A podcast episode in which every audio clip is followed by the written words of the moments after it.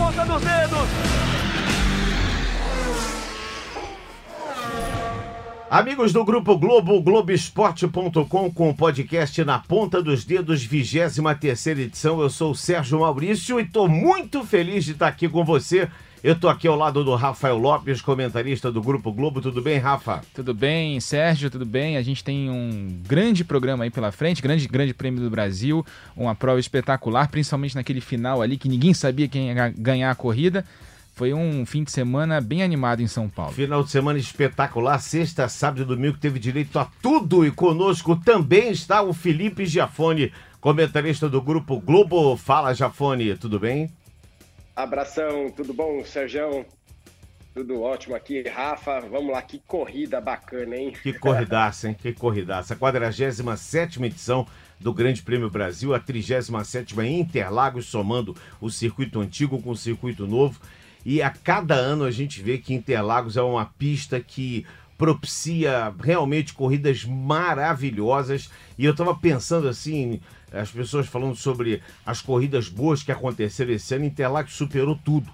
A gente teve uma segunda metade de temporada, talvez com a França e a Rússia sendo as corridas assim mais mornas, mas o resto, todas elas foram espetaculares. E quando a gente achava que de repente, depois dos Estados Unidos, o título mundial, que para mim até foi uma corrida nota 7, não, não ficou no rol das grandes corridas.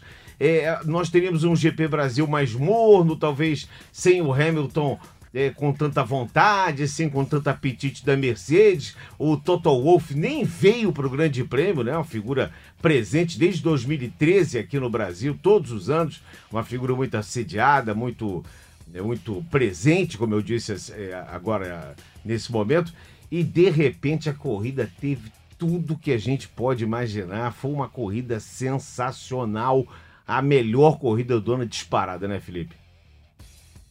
Ah, sem dúvida. Eu, antes de a gente entrar nos detalhes aí, né, a gente tem que lembrar, é, primeiro, que Interlagos é muito bacana, que proporciona essas mergulhadas no S do Senna ali, que o pessoal vem buscar ultrapassagem é, de longe, lembrando que ela é um pouco atípica, porque você pode mergulhar por dentro e ultrapassar, se o piloto da frente protege o lado de dentro, você mergulha por fora, aí a segunda perna do S do Senna é para a direita, você fica na vantagem.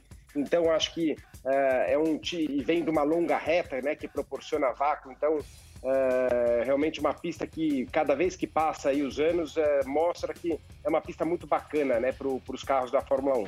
Rafael e Lopes. agora teve um monte de coisa, né? E a, acho também assim que depois a gente precisa falar dos safety cars, né? Porque dá, deu uma agitada. Aquele negócio de virtual safety car, lá para mim, de safety car virtual, não deveria aparecer nunca mais. Eu, eu também concordo. A gente vai falar. Hoje o nosso programa com certeza vai estourar aqui, porque a gente tem muita coisa para falar. Rafa Lopes. Exatamente, concordo com o Felipe, concordo com você. Virtual, o safety car virtual para mim foi um grande erro, assim. Acho que se vai, se tem necessidade de você colocar o safety car virtual, você pode colocar o safety car real e aí você embola tudo, cria mais alternativas ali para o fim. Teve a questão também da relargada só ser autorizada no Grande Prêmio do Brasil na linha de chegada. Que isso, o Ross Brown disse que ele quer, quer que seja regra agora. Isso. Ah, sensacional. Você fica, você vê todo mundo embolado até o fim ali e só dá o pé no meio da reta, então você tem um pouco mais de é, variação ali, não é aquele como era na safety car line lá, que fica mais ou menos ali na antes da entrada do box, uhum. que você precisa ter que é, acelerar. O líder pode acelerar bastante, dar uma esticada e aí você não tem tanta emoção assim é, no resto do da, da reta, né, no fim da reta. Mas foi uma corrida muito legal e eu queria trazer também mais um detalhe que foi justamente a questão de a gente não ter é, o treino de sexta com pista seca. A gente teve o primeiro treino com pista molhada, o segundo ali com a pista seca, mas também tem, sem tanta referência para as equipes. E toda vez que isso acontece na Fórmula 1, a gente tem corridas maravilhosas. É isso. Olha, é, vamos começar falando aqui do que aconteceu. Primeira vitória do Max Verstappen, que foi uma das vitórias mais empolgantes que eu vi nessa temporada, porque ele foi buscar essa vitória. E ele começou a buscar ela no treino classificatório, onde ele cravou a pole position, a segunda apenas da carreira dele, e depois na largada, nas paradas que, na verdade, a RBR acabou tendo acompanhar, é, tendo que acompanhar o movimento que fez a Mercedes para não ficar fora daquela situação de pneus e depois a retomada dele em cima do Hamilton foi uma coisa impressionante. O Max Verstappen foi o grande cara. Eu até estranhei que o torcedor da Globo, que, que torcedor brasileiro que votou né, no melhor piloto do Globoesporte.com, votou no Lewis Hamilton. Eu sinceramente não entendi. Na FIA deu Max Verstappen disparado, porque ele foi o cara da corrida. É porque a fanbase do Hamilton, né, o fã-clube do Hamilton aqui no Brasil é enorme. Então todo mundo escolhe o Hamilton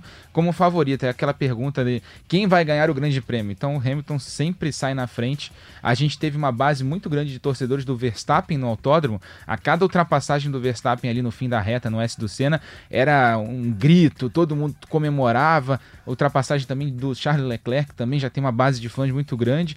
Acho que a gente está bem servido aí de ídolos, apesar da gente não ter um brasileiro mais na Fórmula 1. Recorde de público, Felipe Giafone, uma, uma catarse coletiva que a gente pôde testemunhar desde os treinos livres, o treino classificatório e depois aquele domingo inteiro, porque eu e o Rafa chegamos muito cedo lá, chegamos para fazer a Porsche Super Cup que teve nesse final de semana é, a sua definição e a gente pôde notar o público em êxtase.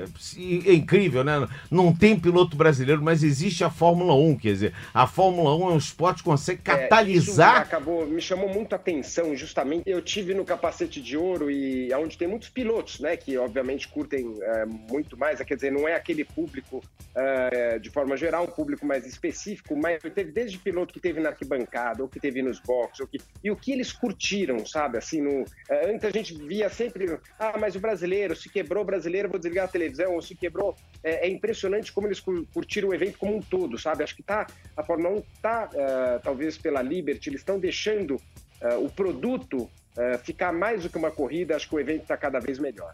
Olha só, na classificação, Verstappen fez 1,88, eh, desculpe, 1,7,508, que foi o tempo mais rápido. Vettel largou ao lado dele. Depois Hamilton, o Leclerc tinha feito quarto tempo, perdeu as posições, foi largar lá atrás. O Bottas avançou uma posição. Depois o Albon, Gasly, Grosjean, Raikkonen e Magnussen. A largada foi um negócio sensacional.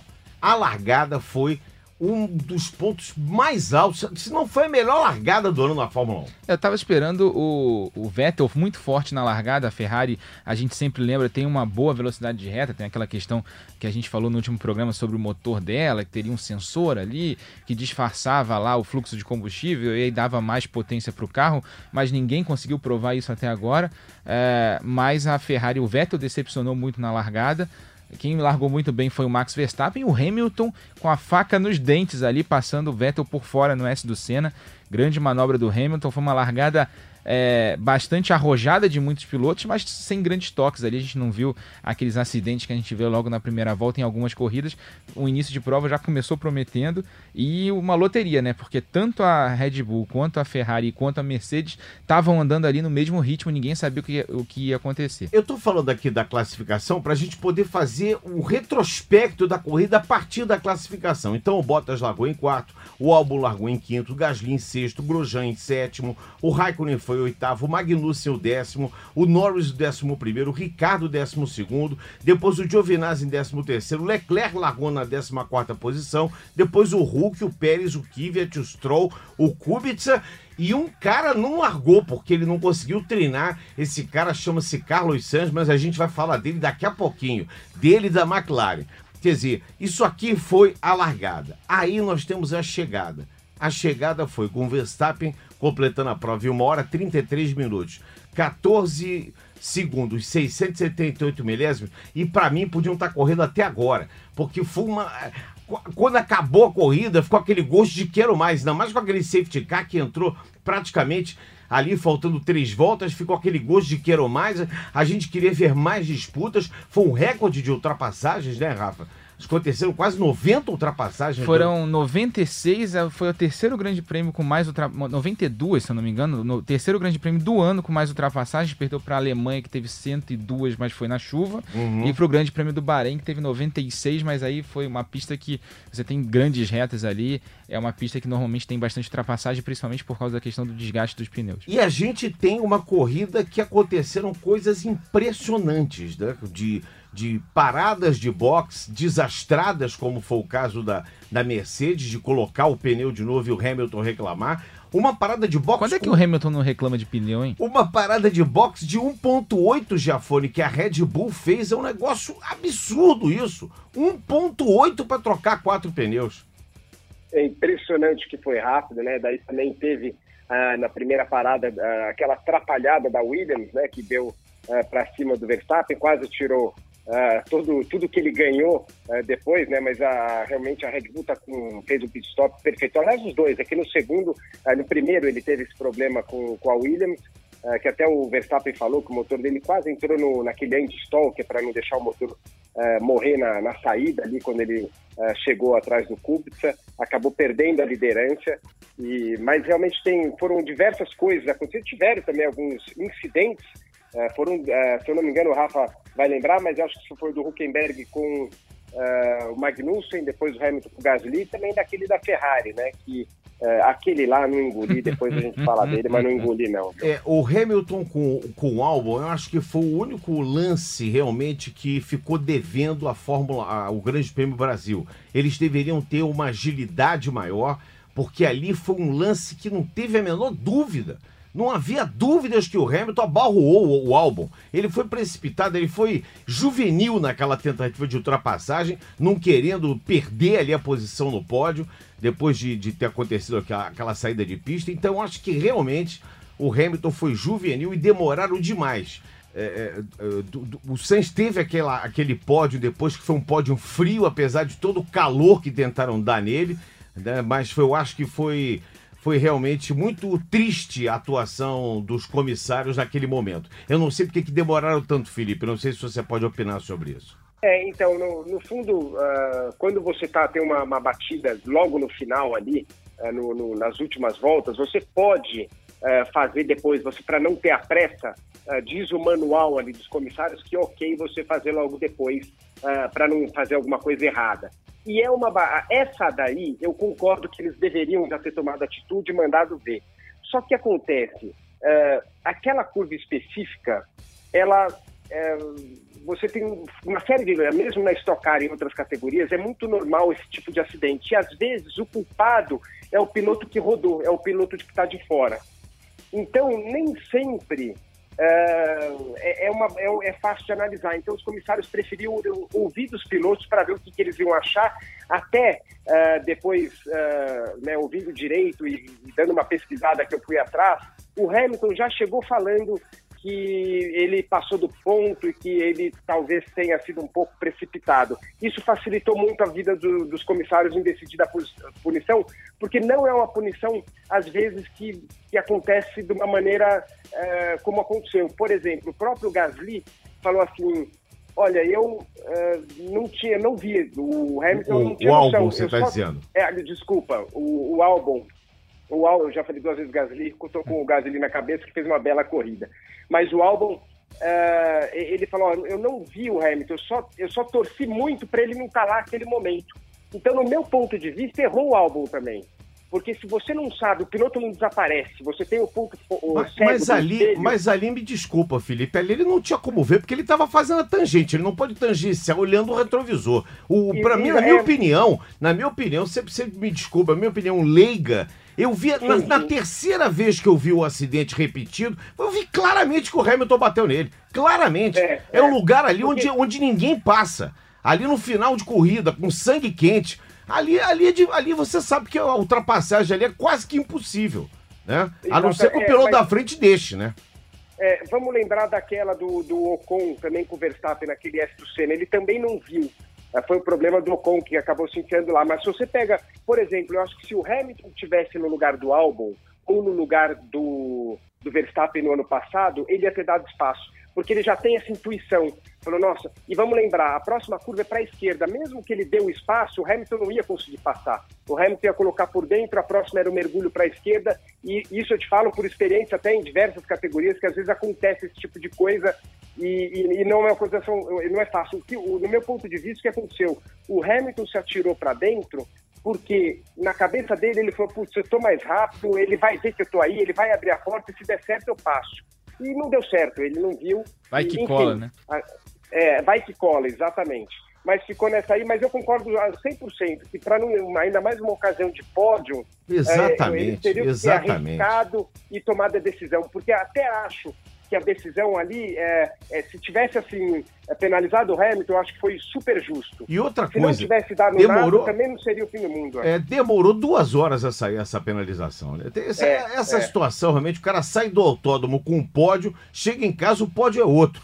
Quer dizer, eu acho que isso, não, isso é, ruim para o esporte.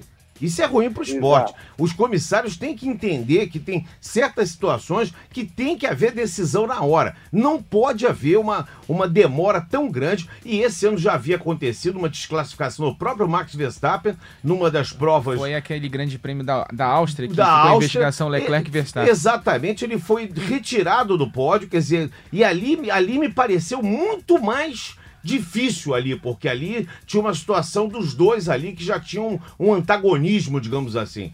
É, então eu acho que Exato. foi. Eu acho que ali realmente os comissários bobearam, pisaram na bola, porque não é legal pro esporte você sair lá do autódromo com o pódio e chegar duas horas depois o pódio não é mais aquele. Aí o pódio do, seria o pódio mais novo da Fórmula 1, com a, com a soma das idades, 23, 21 e 25, se eu não me engano, Isso. do Carlos Sainz. Ele supera aquele pódio da Toro Rosso, do, da vitória, da primeira vitória em Monza do, do, do, do Vettel. Vettel, Sebastian Vettel, supera.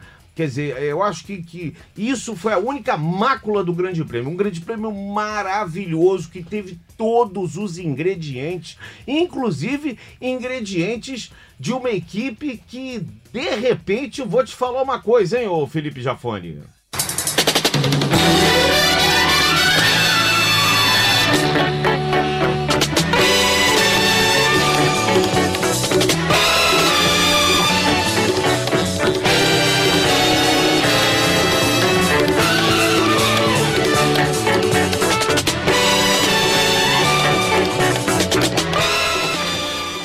Aí, Rafa Lopes. Rafa Lopes é nosso DJ também, né? Os trapalhões, eu vou falar uma coisa pra você, ficaram com inveja da Ferrari do seu Matia Binotto, do seu Sebastian Vettel e do seu Charles Leclerc. Desse jeito não vai dar, né, Felipe Giafone? É, e aí eu vou te falar, viu? Foi um fiasco mesmo. É, foi, foi para os trapalhões mesmo ficar com inveja. Porque agora, o que eu achei pior ainda é, aí sim foi a decisão dos comissários, porque para mim é uma coisa que não tem nenhuma dúvida. A gente estava comentando do Hamilton é, é, com o álbum. É, lá tudo bem, você pode ter diferentes pontos de vista, um comissário pode ver de um jeito, outro de outro, e, e, e dá para entender. Naquele lá não, aquela a regra é bem clara, o piloto tem que deixar um espaço pelo menos é, de um carro.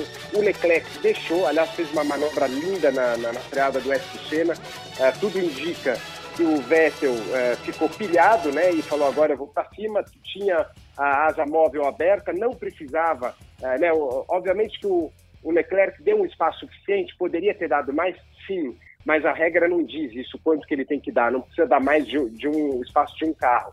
E uh, o Vettel veio para cima. Então, uh, não entendi, sinceramente. Quer dizer, a única coisa que, que me faz entender um pouco a decisão dos comissários foi uh, de falar, ok, os dois pilotos foram mandados pela Ferrari, uh, falando que estava tudo ok, que foi nada demais, que foi um, um problema. E daí para os comissários é tipo assim, ah, já que eles não estão reclamando, não tem, não tá um bravo com o outro, é melhor para a gente, deixa do jeito que está, é dentro da mesma equipe. Só que o problema aqui que é, amanhã, se alguém faz o mesmo acidente e é de outra equipe, o resultado vai ser diferente e aí vai dar o que falar. Então, eh, essa posição achei uh, ruim, né, do jeito, porque, e daí você vai falar assim, ah, mas como é que iria punir? Iria punir na próxima prova, com posições no grid, 5 ou 10 posições, quer dizer, ia acabar com a última prova do Vettel. Então, uh, acho que faltou um pouco de, uh, de, de, realmente analisar a fundo os livros aí, e, e, não concordei. Agora, dos dois pilotos. É uma outra realmente... situação, Giafone e Rafa Lopes. É só ver a imagem. O Vettel joga o carro deliberadamente para cima do Charles Leclerc. Não tem nem que olhar livro. Ali é só olhar a imagem, tem uma imagem, Exato. uma câmera colocada ali exatamente na, re, na, na reta oposta. Aquela imagem é absolutamente perfeita, não tem nem que olhar nada. O Vettel ficou pé da vida, eu ia falar que é uma coisa mais pesada, mas vocês entendam, com aquela ultrapassagem que o Leclerc fez nele. Aliás, uma das milhares que o Leclerc fez esse ano, e aí o Vettel perdeu a cabeça completamente. Então, eu já acho que a culpa foi casada, vai. Eu, eu sei que vocês acham que o Vettel foi muito culpado, mas eu achei ali que os dois deram, os dois jogaram duro até o fim, assim.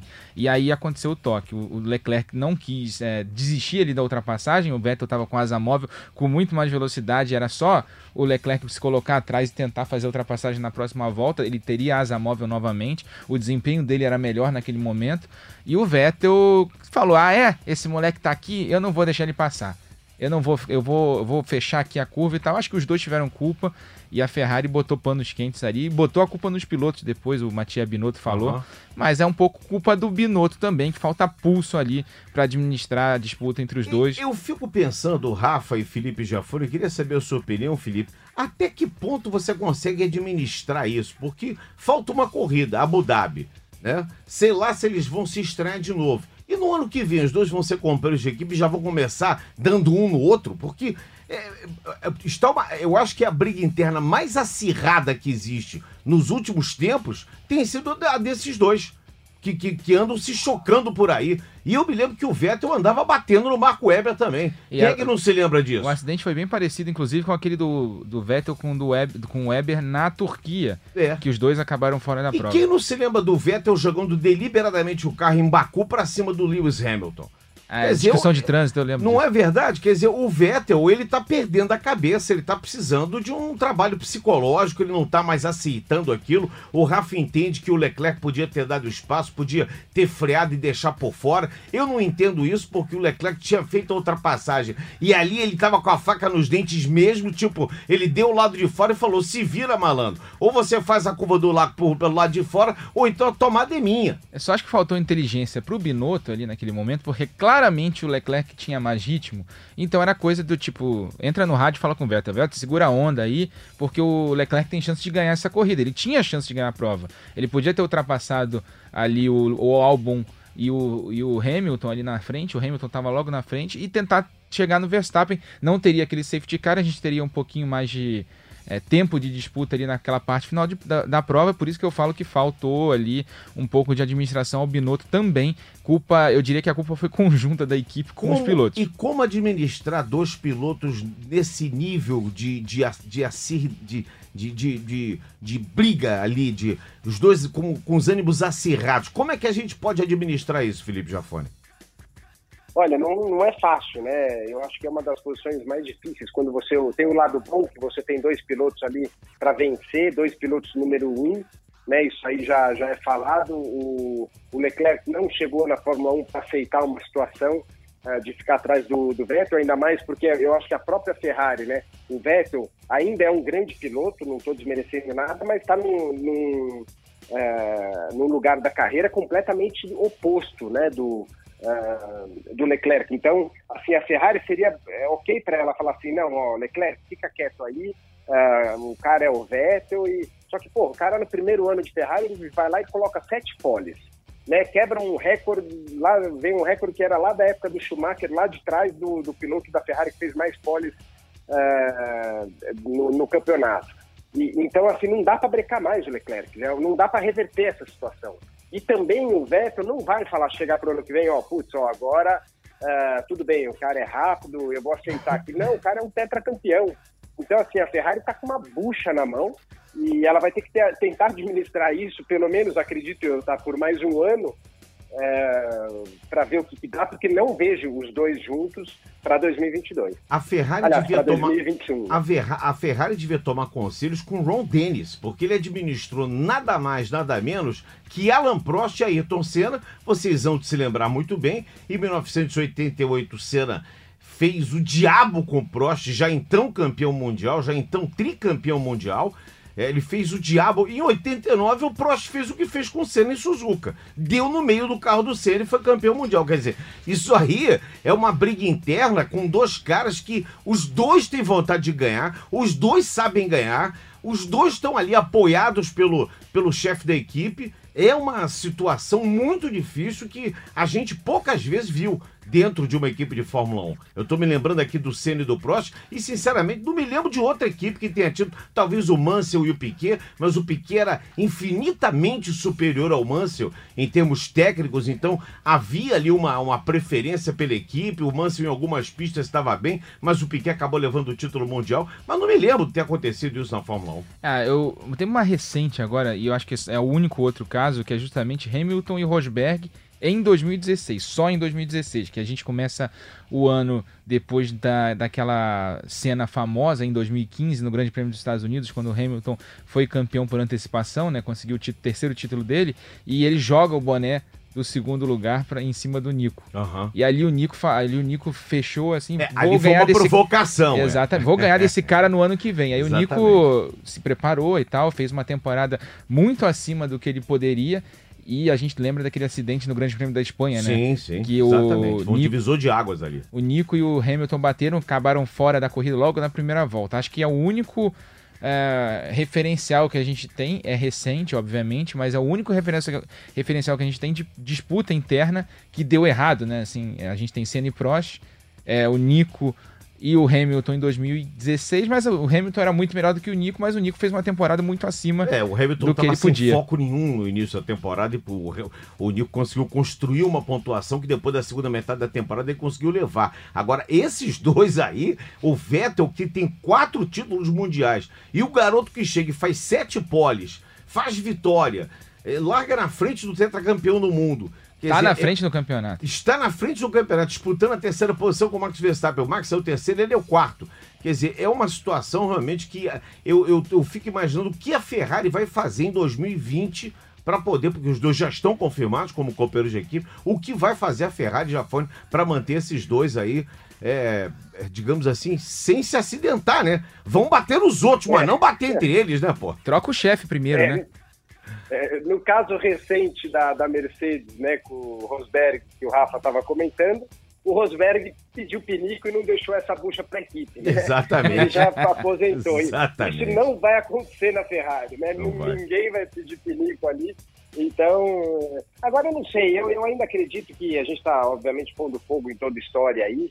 Uh, eu acho que vai ser uma briga intensa, só que uh, né, eles precisam lembrar que tem Mercedes voadora, né, agora a Red Bull, então antes de eles pensarem em se matar, eles têm que ganhar a corrida, né? Então uh, eu acho que a Ferrari vai tentar administrar, sim, só que eu não vejo se continuar assim, se o ano que vem a briga entre os dois forem parecidas uh, como esse ano, eu não vejo o Vettel ficando mais, mais um tempo ali para aceitando a tomar a tomar pau ali do, do, do, Leclerc. Eu acho que daí ele procuraria uma outra equipe para 2021, um novo regulamento, uh, né, como já fez outras vezes. A gente está apresentando aqui na ponta dos dedos nosso podcast de motor do Grupo Globo. Eu estou com o Felipe Jafone e com o Rafael Lopes. Só para encerrar esse assunto Ferrari, eu já eu escrevi inclusive esse ano sobre isso.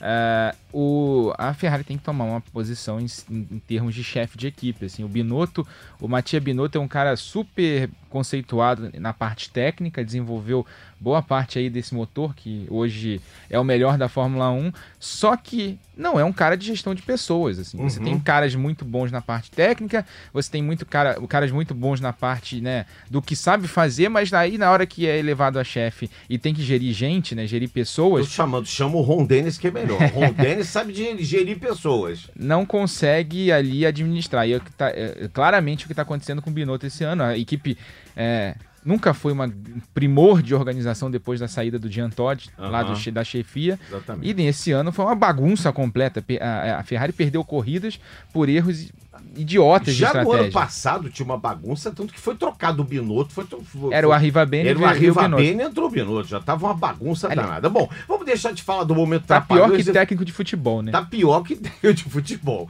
E a Ferrari, a gente lembra, é a maior torcida do mundo.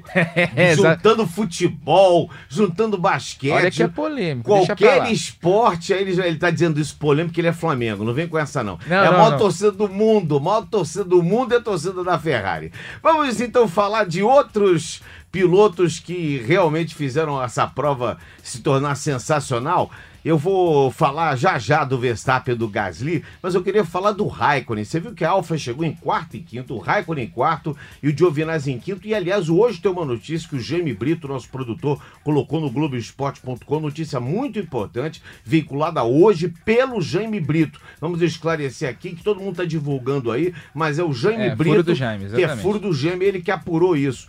Que o Kimi Raikkonen pode se aposentar depois de Abu Dhabi e Nico Huckenberg iria para o lugar dele na Alfa Romeo. A Alfa com quarto e o quinto lugar, ela vai garantindo aí grandes pontos e uma posição de destaque entre as pequenas equipes ou médias equipes. A Alfa que começou muito bem o ano, teve um momento ali complicado depois das férias da Fórmula 1 e no Grande Prêmio de- do Brasil, pô, quarto e quinto lugar foi o, tal- o melhor resultado ali da equipe. Claro que contou com o abandono das duas Ferraris, teve o problema no motor do Valtteri Bottas, mas, mas ainda assim tem que estar ali para. Ah, aproveitar. exatamente. Então, para aproveitar. O Raikkonen fez uma grande corrida, o Giovinazzi também fez uma grande corrida. O Raikkonen, que depois das férias se mostrou um pouco meio enfadado desse É, mundo da Fórmula 1, preguiçoso. meio. Até para falar com a Mariana, ele foi preguiçoso, você ouviu? É, falando de forma preguiçosa com a Mariana, mas foram dois Mas grandes queria só pilotos. destacar que o Gui Pereira e o Fred Sabino, nosso, Uhum. co- nossos companheiros aqui, fizeram uma grande entrevista com ele, em que ele estava de bom humor. Ele falou, sorriu. Eu falei, nossa, eh, o Kimi. Aí vem essa. Milagres existem. Aí vem essa notícia do Jaime dizendo que o Kimi pensa em parar depois do Grande Prêmio de Abu Dhabi. Eu acho que a gente junta os pontos e aí entende essa entrevista tão bem humorada do Kimi Raikkonen que normalmente só fala assim. Exatamente, ninguém entende nada, né? Bom, o, o, o Carlos Sainz fez uma corrida maravilhosa. Ele chegou na quarta posição na pista, mas depois da desclassificação da penalização do Hamilton, ele subiu para terceiro. Foi o primeiro pódio, acho que. Não, não me lembro. Desde Grande Prêmio da Austrália de 2014, a McLaren. 2014, cinco anos a McLaren Que não fazia um Foi um pódio. pódio duplo, se eu não me engano, Button e Magnussen. E, e foi, e foi pódio. um pódio inédito esse ano, porque eram dois motores Honda e um Renault. Não teve nem o Mercedes, nem o Ferrari no pódio. Que esse ano todo nós tivemos Mercedes e Ferrari no pódio, à exceção do grande prêmio que o Verstappen venceu, que nós tivemos o motor RBR, e poderíamos ter dois carros da, da Red Bull, no caso o Albon, ele seria o segundo colocado, e eu torci e torço tanto para esse ângulo tailandês, é um piloto que vem fazendo um trabalho. Ele fez, inclusive, naquele momento da relargada, a melhor ultrapassagem, ele passou os dois Ferrari. A gente estava ligado dupla, numa exatamente. passagem dupla nos Ferrari. A gente estava ligado na, ultra- na ultrapassagem do, Vettel, do, desculpa, do Verstappen em cima do Hamilton, mas ele passou os dois. Antes do álbum, eu queria só falar do Sainz. Eu tava lá, no- eu fiquei no paddock até tarde lá no Grande Prêmio do Brasil no domingo. E quando eu saí da cabine, passei pro outro lado, lá pro paddock, era a hora que a McLaren tava esperando o julgamento, terminar o julgamento lá dos comissários. E eu fui lá pro lado da Mercedes, bater um papo com o Reginaldo, tava o pessoal batendo papo ali. E aí passa a assessora do Hamilton, a Rosa, com o troféu de terceiro lugar e a garrafa de champanhe pela metade em direção ao pódio. Ela foi lá, largou o, o troféu e a garrafa no pódio e eu fui pro lado da McLaren para ver o que, que ia acontecer, porque ainda tava rolando a investigação. Quando eu cheguei na McLaren, um grito de gol, sabe, dos espanhóis lá, parecia gol da Espanha na, na, e, é, na, na- na Copa do Mundo. E aí o Sainz sai carregado pela equipe em direção ao pódio para fazer a comemoração. A melhor foto do fim de semana é o Sainz agarrado no troféu como se fosse o filho dele. É, Maravilhoso. foi espetacular, né, Felipe? Pódio bacana, né? Só, só da molecada. E interessante também ver que o, o segundo carro da, da Red Bull não foi pro pódio esse ano ainda, né? O- e os dois carros da, da RBR, vai da Toro Rosso, foram, né? Com o Kvyat e agora com, é, com o Gasly. É- Então, é verdade. parece que tá... É praga, acho que é praga, é praga daquela segunda vaga lá. que- É praga do Helmut Marco. Ele rogou Do uma Helmut, praga contra eles mesmos. eu, eu achei muito bacana, acho que só faltou numa corrida bagunçada como essa eh, um pontinho do George, do George Russell. Ah, só faltou, é verdade. Kubica, né, né, até o Kubica fez ponto lá naquela bagunça da Alemanha, que ele acabou em décimo e o Russell em décimo primeiro. e acho que faltou um pontozinho, já que tantos carros lá da frente ficaram de fora aí, foi a única coisa que. É, o Russell, o Russell acabou em 12, né? De décimo foi o Kvyat, em décimo primeiro foi o Magnussen e o Russell foi o décimo segundo. E aí teve outro bastidor lá do paddock, é que teve uma investigação, além da investigação que a gente viu com o, o Hamilton e o Albon a investigação das duas Ferraris, teve uma investigação que, em dado momento da corrida, alguns pilotos teriam usado a asa móvel em, ah, sim, sim. em um trecho de dupla amarela, lá uhum. que é proibido pelo regulamento. Só que assim, é um sistema eletrônico, tal, você só consegue usar quando está liberado. Em teoria, quando tem dupla amarela você não pode usar, e você mesmo apertando o botão você não vai conseguir usar ou usando a alavanca, né? Em alguns carros é assim. E aí por isso demorou também tanto a, o resultado da punição do Sainz. E aí a piada de, lá no paddock com, com, essa história da, da investigação eram, se eu não me engano, oito carros que uhum. teriam usado o DRS. Não, era o Sainz, o Raikkonen, o Giovinazzi, o Ricardo, o, o Norris e o Pérez. É, as duas piadas que circulavam eram o seguinte: Olha, o Huckenberg vai pegar um pódio, finalmente. e a outra piada era o. que Ah, vai precisar sobrar ponto pro George Russell, hein? Olha lá. É, é Mas não deu, não deu certo. Por sorte, não, não investigaram. Um dos pilotos era o Sainz, justamente. Por isso que demorou tanto, além da questão da investigação do Hamilton e do Albon. Uh, teve essa investigação de DRS, aí demorou duas horas. Até que foi curto tempo, né? A gente já viu investigações de 3, 4, 5 horas. É verdade. Saiu ainda com luz do dia. É. Ah, e um detalhe legal também: a, a FOM, a Fórmula 1 Management, que cuida da, da armação, toda a parte é, de estrutura do circuito, é, não desmontou o pódio até sair o resultado da investigação do Sainz para o Sainz poder ir no pódio comemorar. Uhum. Muito legal da FOM ter muito, feito isso. Muito legal. Vamos falar do Pierre Gasly?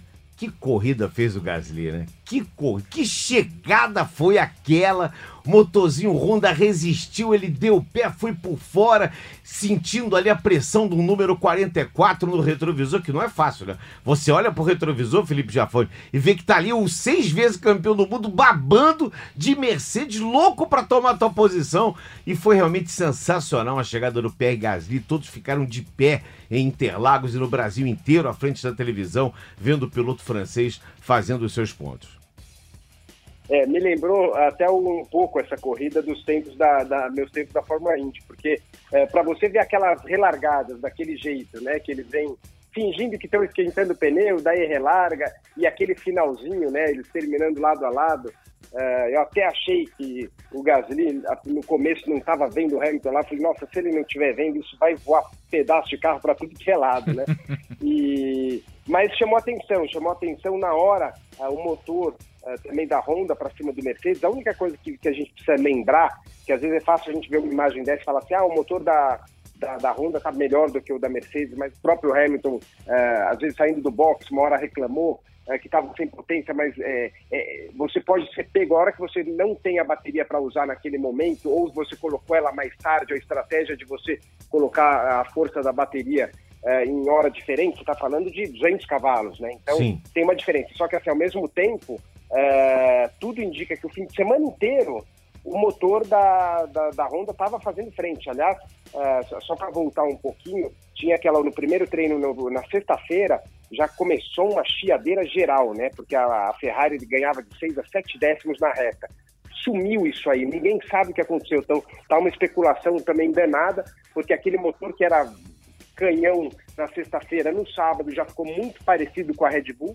uh, e a Red Bull já chegou lá ou com os motores Honda, e depois na corrida você viu também que não tinha nada demais, né? Quer dizer, eles têm algum pulo do gato isso aí é certeza.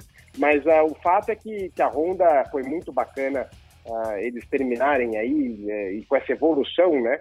Porque a gente praticamente agora entra no ano que vem em três fábricas mandando muito bem, muito próximas ali. A Mercedes sofrendo todo, toda a pista que corre um pouco mais em, atitude, em altitude, uh, eles sofrem mais, isso já está eh, visto, né? Eles parecem que tem uma, uh, né, o que dizem, aquele, a parte aerodinâmica do carro deles funciona muito bem quando está em baixa altitude ou quando está mais frio, que eles podem fechar, a partir da hora que eles precisam refrigerar mais o carro, ou seja, abrir mais as laterais para dar mais entrada de ar para o radiador, o carro dele simplesmente perde, é, muito, né, é, ganha muito arrasto aerodinâmico ali e para de andar de ré. E dizer, Às vezes não é necessariamente o motor Mercedes que não está andando, Uhum. e sim a parte aerodinâmica do carro. E a importância dos dois motores Honda, eu acho também são para dar confiança, credibilidade e vontade da fábrica de continuar. Porque a Honda estava ameaçando só fazer o campeonato 2020 e não se preparar para o campeonato 2021 e- em relação aos custos, em relação à forma de, de se eh, angariar patrocínios. A Honda estava bem desmotivada em relação a continuar em 2021. E talvez esses dois pódios dê um gás a mais aí para a equipe japonesa, que não pode ficar fora da Fórmula 1. É, a Honda tomou muita paulada ali naquela época do Alonso na McLaren, a parceria dela, a retomada da parceria dela com a McLaren foi um desastre, né? A gente viu ah, nos três anos ali de parceria, a ida para os lados da Toro Rosso primeiro e depois para a Red Bull, deu aquela lufada de ar fresco, né? Já tinha andado muito bem no primeiro ano de Toro Rosso e nesse ano com a Red Bull foi meio que um casamento perfeito. A Red Bull que sempre faz muito bem a parte aerodinâmica do carro e a Honda que teve liberdade ali para trabalhar em conjunto com os engenheiros da, da Red Bull e fazer um casamento muito bom. O carro tem andado muito bem desde o início do ano. A Red Bull errou um pouquinho na questão das asas para esse ano. O Adrian Newey foi o chefe de novo do projeto, mas que não vai errar de novo para o ano que vem. Então eu tô vendo aqui, assim, torcendo, né? Claro que a Mercedes tirou o pé do desenvolvimento do carro desde ali da metade do ano, que já estava praticamente garantido tanto título de pilotos quanto de construtores. Mas a Red Bull evoluiu muito ao longo desse ano. A Ferrari também evoluiu muito ao longo desse o ano. que é uma coisa normal. A Red Bull vai evoluindo. Isso. Sempre, todas as temporadas, ela vai evoluindo. Mas É. eu espero que comece já desse patamar no ano que vem, porque a gente teria, num, no, no mundo ideal, vai, do- os dois Mercedes, os dois Red Bulls e os dois Ferraris em igualdade de condições ali disputando o título. Já pensou? Seis pilotos, ou pelo menos três, né, um de cada equipe, disputando o título no início do ano que vem, ali disputando vitórias, seria sensacional, um equilíbrio é, muito grande. Isso normalmente também a gente tem que lembrar que geralmente o último ano de um regulamento técnico né, que a gente está indo para o último ano, em 2021 tem uma revolução, né, carros com menos arrasto, efeito solo e por aí vai. É, sempre no último ano de regulamento técnico, a- a- as forças tendem a se equilibrar e geralmente são temporadas muito boas. A gente lembra daquela temporada de 2012 que o Vettel foi campeão, mas que a gente teve, se eu não me engano, seis vencedores diferentes nas seis primeiras corridas do ano. Então a gente tem ali uma. É recorde até hoje na Fórmula 1. Então a gente tem ali uma boa esperança aí pro campeonato de 2020, 2020, principalmente nesse início de temporada. E sabe o que, que o Gasly falou depois da, do pódio? Sim. Essa é pra você, Helmut Marko.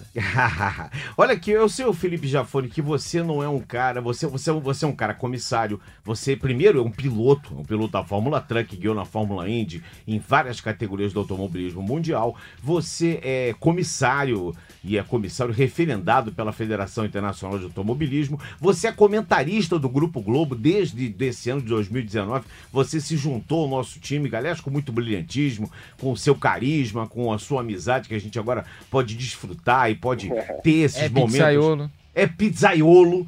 É pizzaiolo, esqueci de dizer também, é pizzaiolo.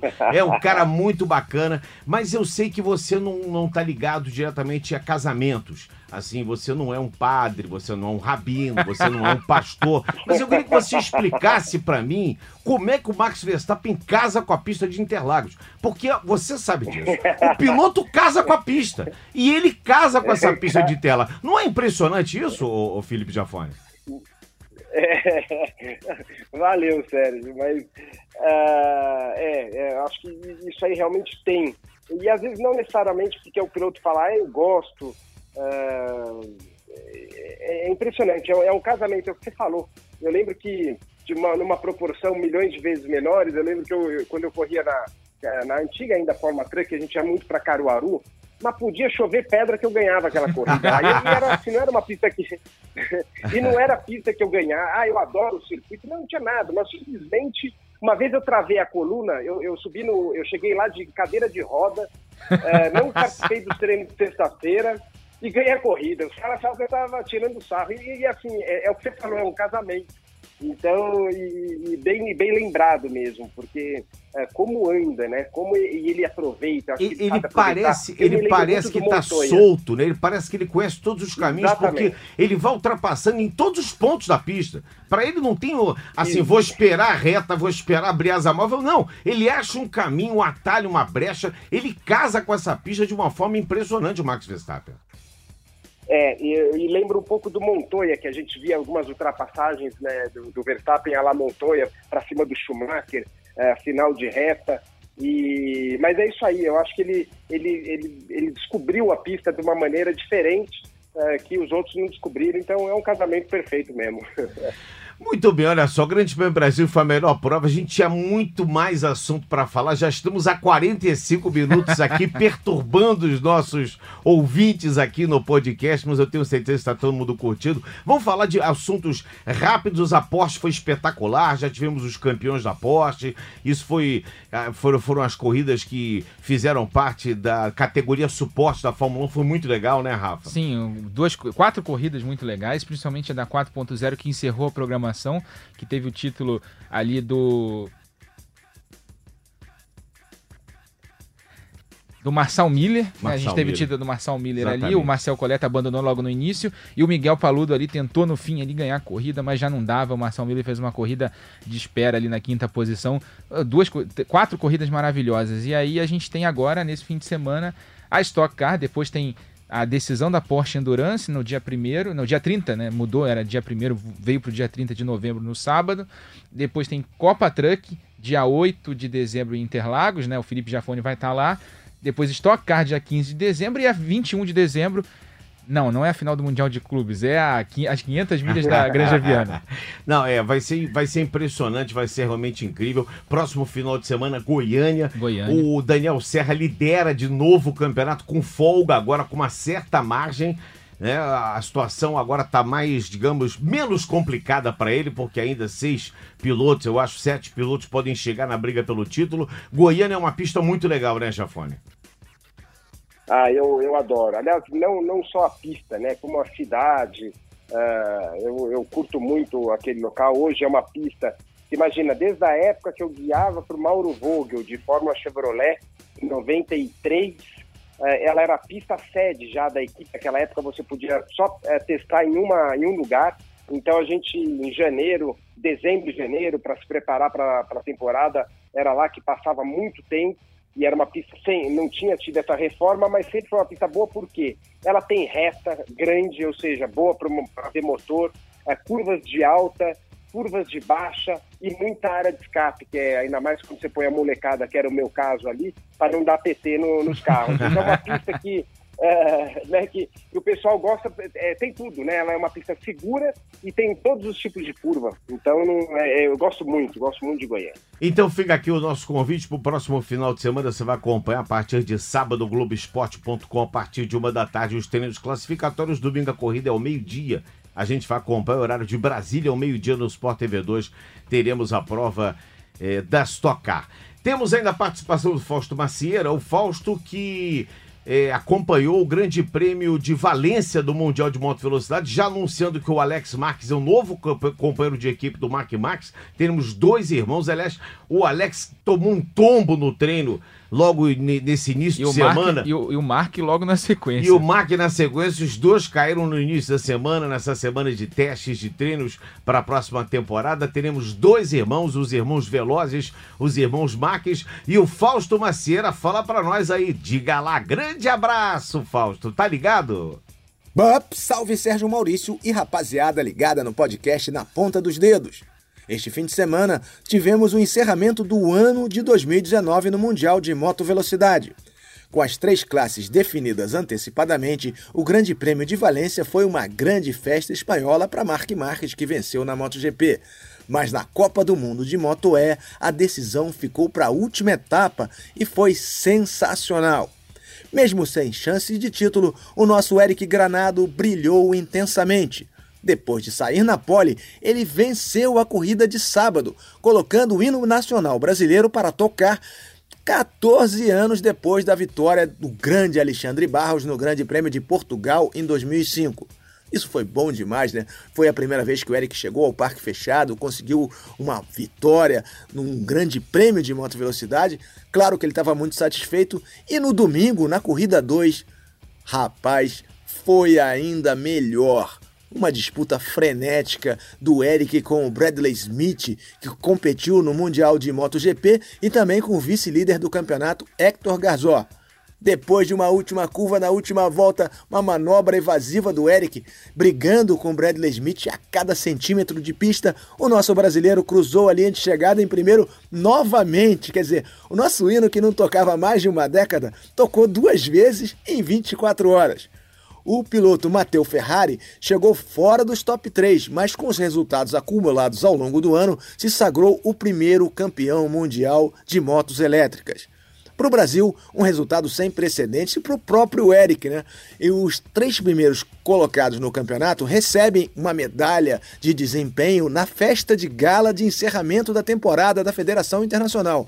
Como o Eric estava lá para trás, né, décimo bordoada, ele não tinha se preparado para isso, mas os 50 pontos perfeitos que ele fez o levaram ao terceiro lugar. Quer dizer, ele saiu da pista e foi direto numa loja comprar um terno alugar um terno para essa grande festa onde ele representou o Brasil. Foi a primeira vez que o Brasil esteve na festa de gala da Federação Internacional. Eu acho que foi um resultado que vai dar um impulso imenso para a carreira, vai dar mais visibilidade para o Eric e para o motociclismo esportivo brasileiro que precisa de novos ídolos. Lavamos a alma, nosso hino foi o último a tocar na temporada 2019 no Mundial de Moto Velocidade. 2020 está chegando, mas nós temos bastante o que comemorar. Duas vitórias perfeitas do Eric, fechando o ano nos top 3 dessa revolucionária classe para motos elétricas, que mostra bastante da modernidade que se espera para o motociclismo nesses tempos de terceiro milênio. É isso aí, Sérgio Maurício. Burp.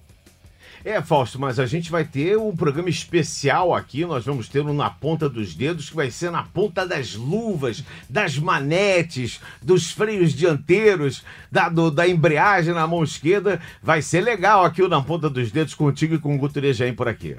Já topei, Sérgio Maurício. Vai ser uma satisfação conversar com você e com os ouvintes do podcast Na Ponta dos Dedos sobre motociclismo, sobre motociclismo esportivo. Essa comunidade que você faz parte tem assuntos inesgotáveis a tratar. E o Mundial de Moto Velocidade 2019 foi cheio de disputas, surpresas e muita diversão. É só marcar que eu chego aí. De moto, né? Claro, essa é a melhor maneira de se deslocar no planeta Terra e no asfalto também. Vamos combinar?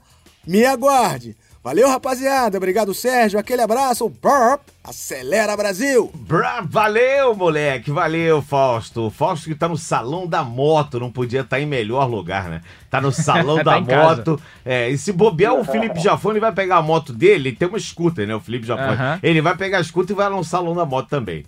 Jafone, olha. Eu já foi... fui, eu fui lá ontem. Ah, foi? Pronto.